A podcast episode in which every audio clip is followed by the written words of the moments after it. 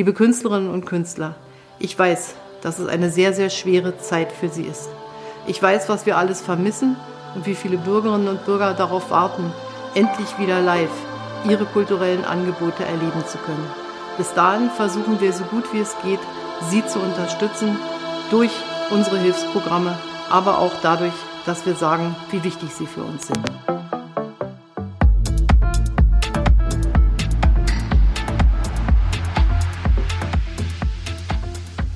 So, hallo zusammen. Äh, wir freuen uns diesmal sehr, Stella Bossi zum Gespräch ähm, zu begrüßen bei uns.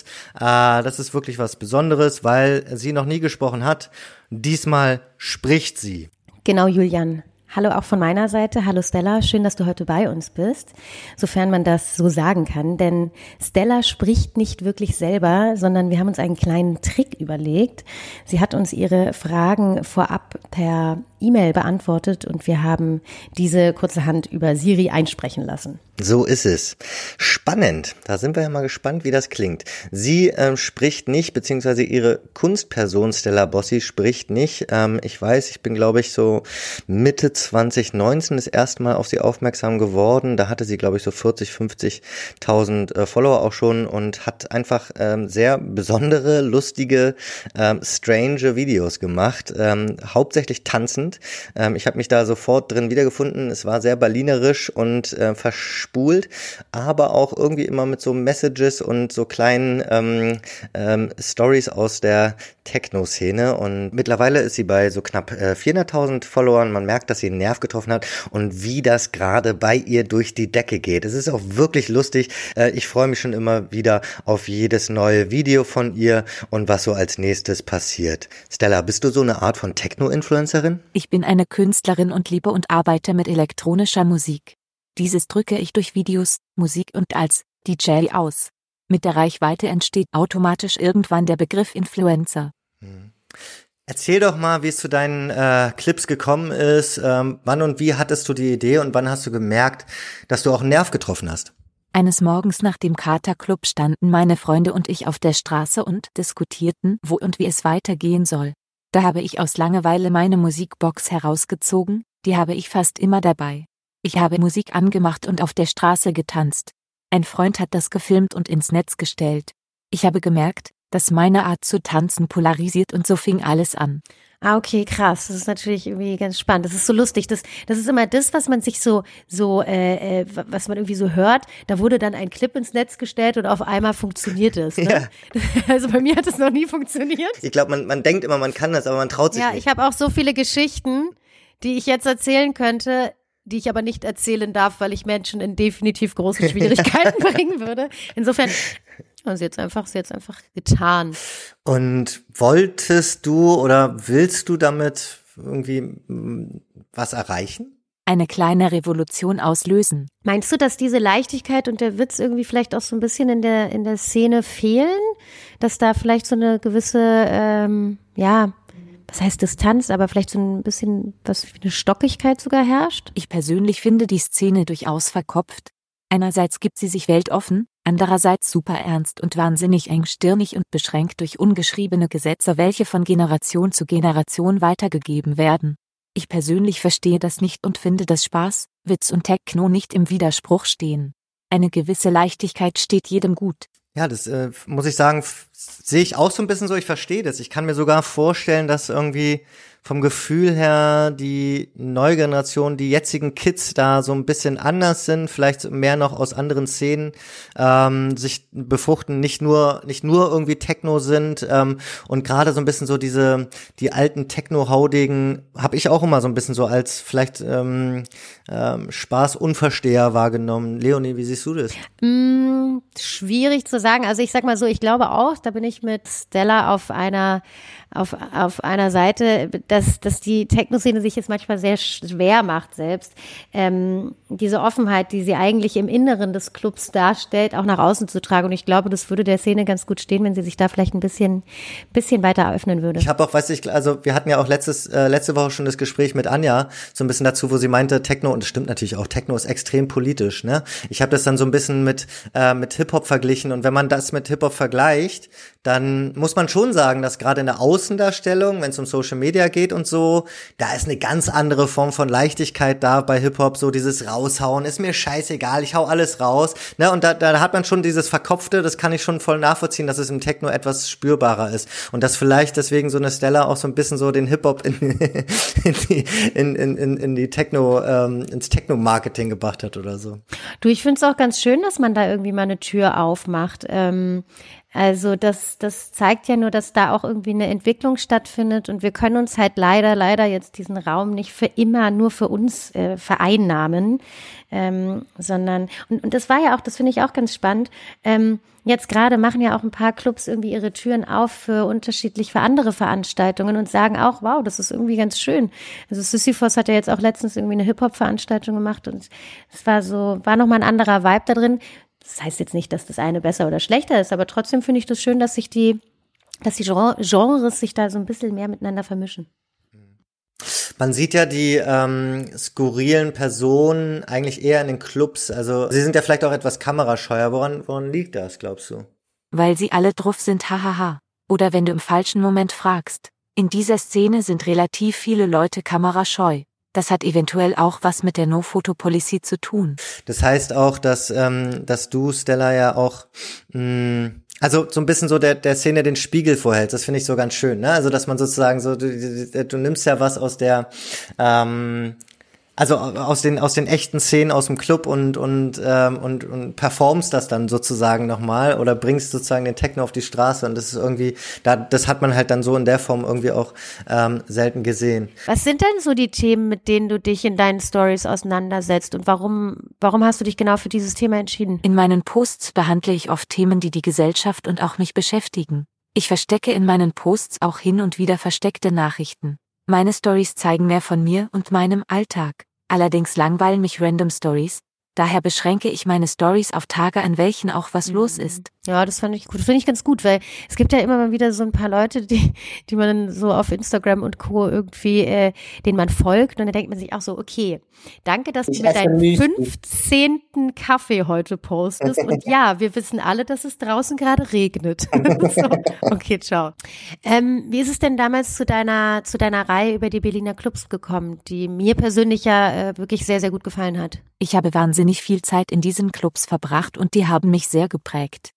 Diese sind Teil meines Erfolges. Die aktuelle Situation ist tragisch.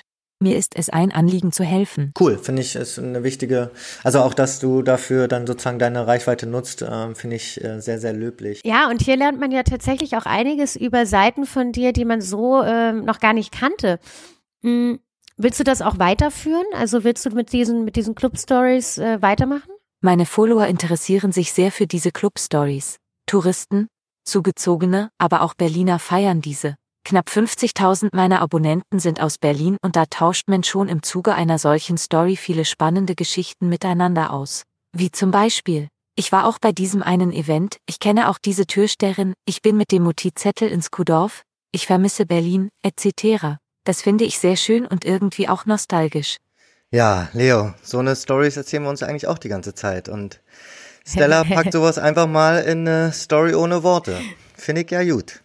Ja, ja, genau. Nö, ich finde es auch richtig gut. Also wir, äh, so sind wir eigentlich zu dem Podcast hier gekommen, ne, Julian? Ja. Wir haben uns getroffen und haben unsere Fire Stories miteinander ausgetauscht. Genau.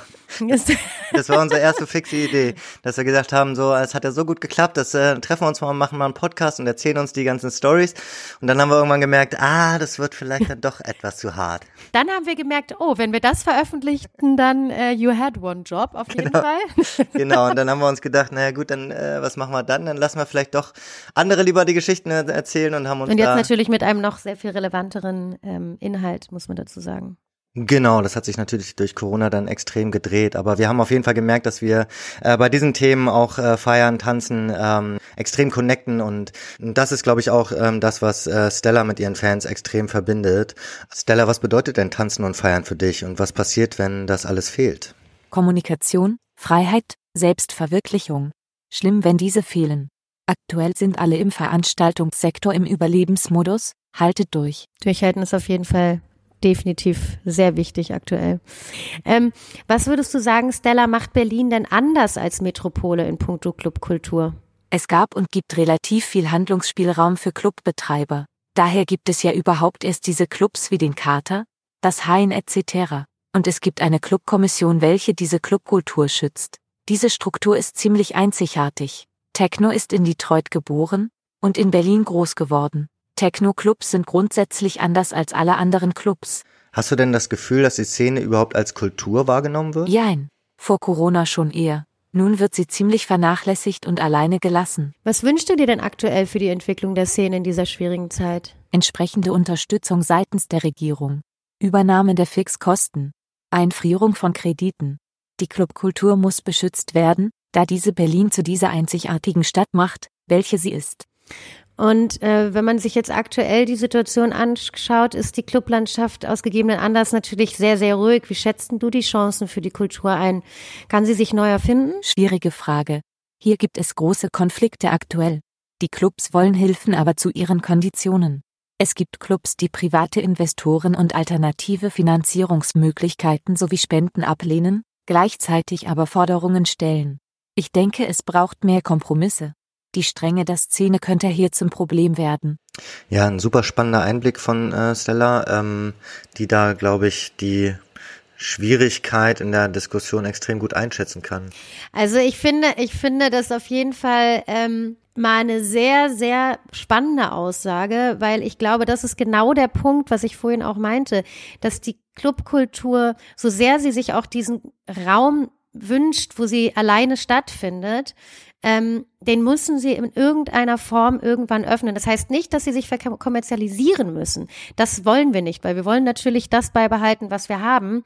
Ähm, allerdings muss man halt schauen, links und rechts passieren Dinge und man muss vielleicht irgendwann wirklich auch mal über den eigenen Schatten springen und sich diese, wie Stella gerade sehr richtig sagt, diese Stränge vielleicht auch gar nicht mehr so aufbürden. Ja, ich habe ja schon das Gefühl, dass ähm, einige jetzt schon über den Schatten springen, also wenigstens von außen betrachtet, ähm, mhm. und, und dass, dass es schon aufweicht und dass ähm, überhaupt ähm, stärker kommuniziert wird, stärker mit der Politik kommuniziert wird, stärker auch über die eigenen Ängste, Notwendigkeiten, Sorgen, Finanzen ähm, mhm. und äh, Notwendigkeiten äh, kommuniziert wird und ähm, da Corona schon ja einen Paradigmenwechsel eigentlich herbeigeführt hat und jetzt muss er nur schauen, ob der gut oder schlecht ist, ne? Also weil letztendlich Clubkultur heißt ja auch wirklich, ähm, man lässt nicht alle rein und jetzt ist die Frage, ähm, wen muss man jetzt gerade aktuell reinlassen, um zu überleben? Voll. Ne? Und das ist natürlich jetzt, ähm, ja, das ist die Frage, die es eigentlich zu beantworten gilt und wo man schauen muss, dass es auch ohne Einmischung naja, geht. ja, voll. Allerdings, äh, was die Politik angeht, da würde ich dir ganz kurz auch nochmal äh, so ein bisschen reingerätschen.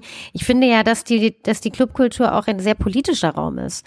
Also ähm, es ist wahrscheinlich ein sehr linkes und ein grüner politischer, politisch geprägter Raum, aber trotz alledem finde ich, zeigen sie ja wirklich auch, ähm, was da passiert, ist ja auch irgendwie Politik. Ja, absolut, natürlich. Also Techno ist komplett äh, politisch, das ist ganz klar. Nur die Frage ist ähm, jetzt gerade, ähm, inwieweit ähm, lässt die Clubkultur es zu, ähm, also politische Einmischung von außen, ähm, auch von der Polizei, vom, vom Rechtsstaat sozusagen, ähm, wie, inwieweit kann man jetzt wirklich alles nach außen kehren, inwieweit ähm, werden sie reingelassen und ähm, inwieweit setzt man sich an einen Tisch, ähm, was ja. vorher halt nicht ganz so ja. war und ja. das ist ja schon aktuell die Situation und wenn man sich jetzt die Hochkultur zum Beispiel anschaut, ähm, da ist ja die Frage, inwieweit eine Verstaatlichung einer Kultur. Wir wollen halt eigenständig bleiben, klar, und unabhängig. Genau, und diese Eigenständigkeit und Unabhängigkeit, die wird halt gerade schon zum Teil irgendwie aufgegeben, ähm, dadurch, dass man einfach am Existenzminimum ist und, und, und Hilfe von außen braucht.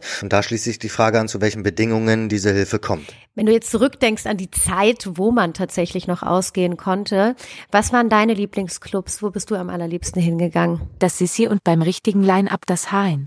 Gute Wahl, würde ich sagen. Wie sieht's bei dir aus, Leonie? Ah, Julian, die Antwort kennst du, glaube ich. Äh, ja, ich gehe auch, bin, bin ein absoluter Sisyphos-Gänger. Ich liebe das Kater. Ähm, und Hein, klar. Sonntags, definitiv. Montags. ähm, aber ich bin halt auch, ich liebe auch die Open Airs im Sommer. Ja, auf jeden Fall. Festivals. Wie ist es bei dir?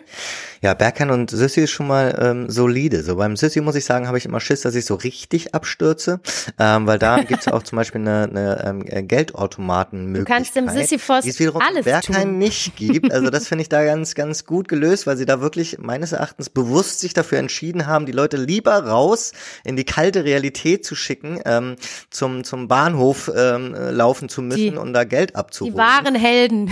Die wahren ja.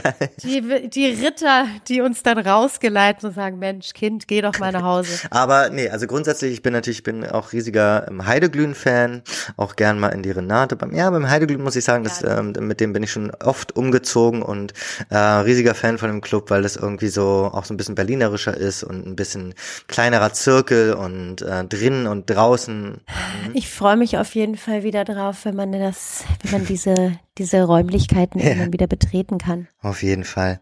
Stella, wie hast du es denn äh, gehandhabt in den letzten Wochen, Monaten äh, mit dem Feiern in Berlin? Man kann in Berlin immer feiern.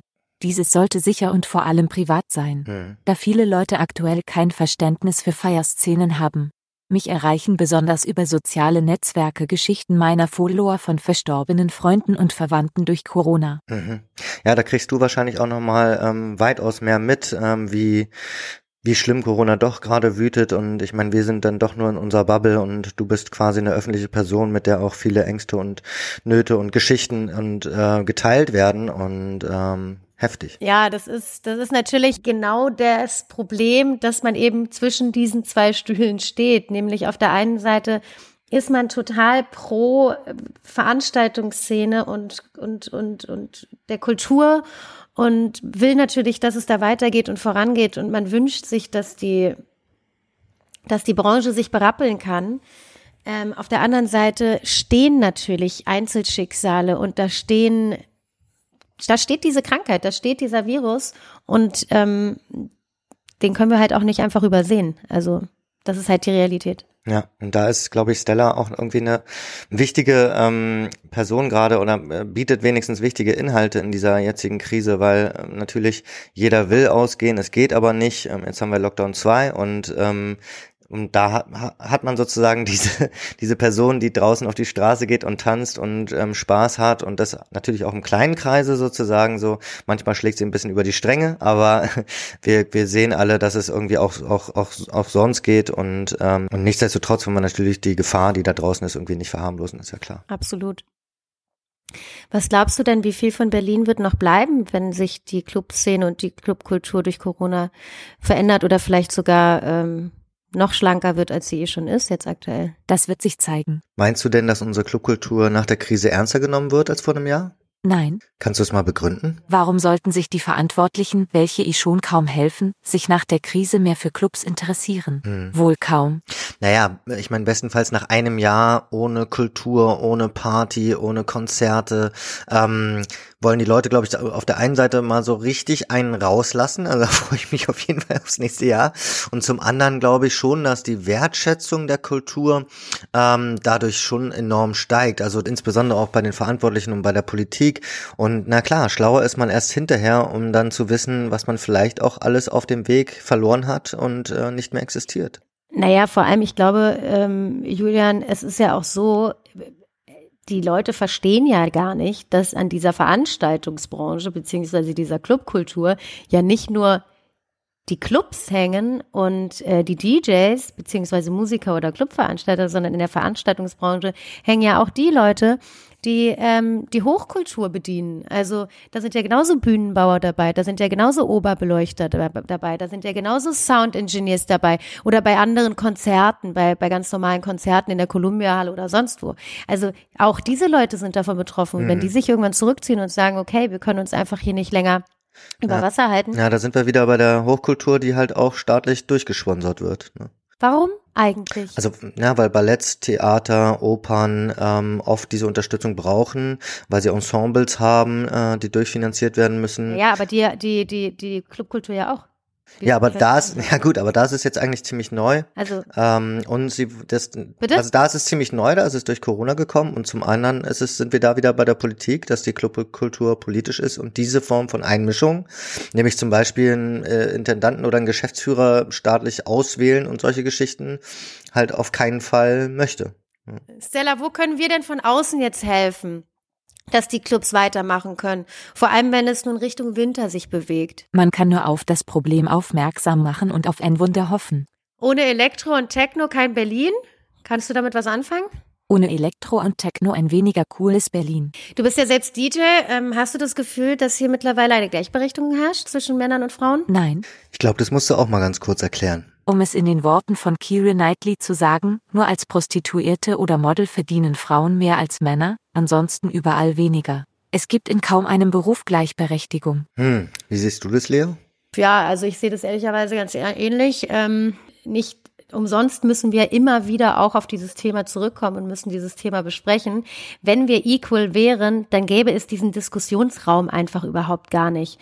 Aber wir Frauen müssen uns nach wie vor positionieren. Wir müssen uns unsere Position erkämpfen und wir werden nach wie vor nicht gleichberechtigt bezahlt. Das steht fest. Nicht in allen Bereichen, das will ich jetzt auch überhaupt gar nicht sagen, nicht in allen Bereichen, aber wir haben nach wie vor auf jeden Fall in gewissen Berufszweigen haben wir Nachsehen. Mhm. Aber Leo, meinst du nicht dennoch, dass du manchmal auch als weiblicher DJ also auch gebucht wirst, weil du eine Frau bist? Also, da ich jetzt nicht in einer ähm, in einer Hierarchie mitschwinge, wo ich schon horrende Summen an Gage verdiene, sowieso, ja, äh, kann ich das überhaupt gar nicht miteinander vergleichen. Aber was ich natürlich sagen kann, ich habe schon den Eindruck, dass jetzt gerade wirklich ein Bedürfnis dahin herrscht in der Musikbranche, ähm, die Verteilung besser zu gestalten, als es früher noch war. Ich habe auch den Eindruck, dass man versucht, auf Festivals und auch in, auf Konzerten, dass man da wirklich Headliner sucht, die weiblich sind.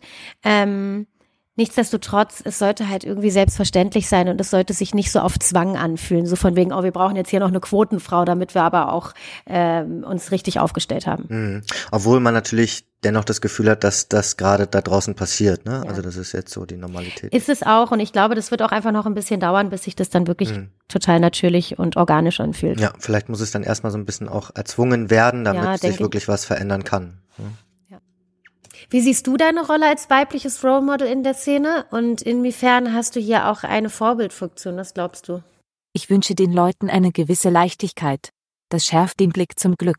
Ja, für mich bist du auf jeden Fall ein Vorbild an Leichtigkeit. Definitiv hast du geschafft. Sag mal, ähm, ein integraler Part ähm, deiner äh, Videos und Stories ist ja die Musik. Und ähm, da würde mich mal interessieren, wie die Produzenten bisher darauf reagieren. Du hast ja sogar auch, glaube ich, einen äh, Wettbewerb zu laufen für ein Label. Wie suchst du die Musik aus und äh, wie reagieren die Leute so drauf und ähm, insbesondere auch die Produzenten und Künstler?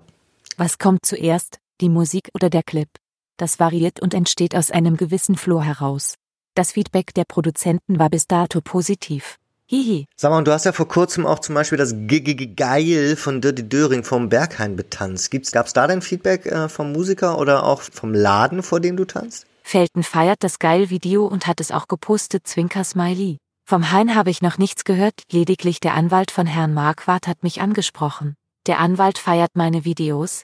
Lach aber ich bin mir durchaus bewusst, dass es jede Menge Leute gibt, die anders darüber denken. Das finde ich im Übrigen auch ganz spannend. Ne? Da habe ich nämlich auch gedacht, Julian, als ich das Video gesehen habe, ähm, okay, das ist auf jeden Fall meine Ansage, sich äh, vor das Berg einzustellen und ähm, -g -g geil von Dirty Döring da zu betanzen. Ich finde ja sowohl den Track geil, als auch, dass sich Stella da jetzt einfach so davor gestellt hat. Aber ich hätte mir auch vorstellen können, dass da vielleicht so ein bisschen schräge Blicke kommen, oder? Ja, aber genau darum geht's ja, um diese schrägen Blicke. Also ich finde, genau das ist das, was auch Stella für mich zumindest ausmacht, dass man da auch da mal sagt, ja, ähm, ich, ich mache halt Sachen auch mal anders und ich äh, gehe das Ganze, wie gesagt, mit einer Lustigkeit, mit einer Leichtigkeit an.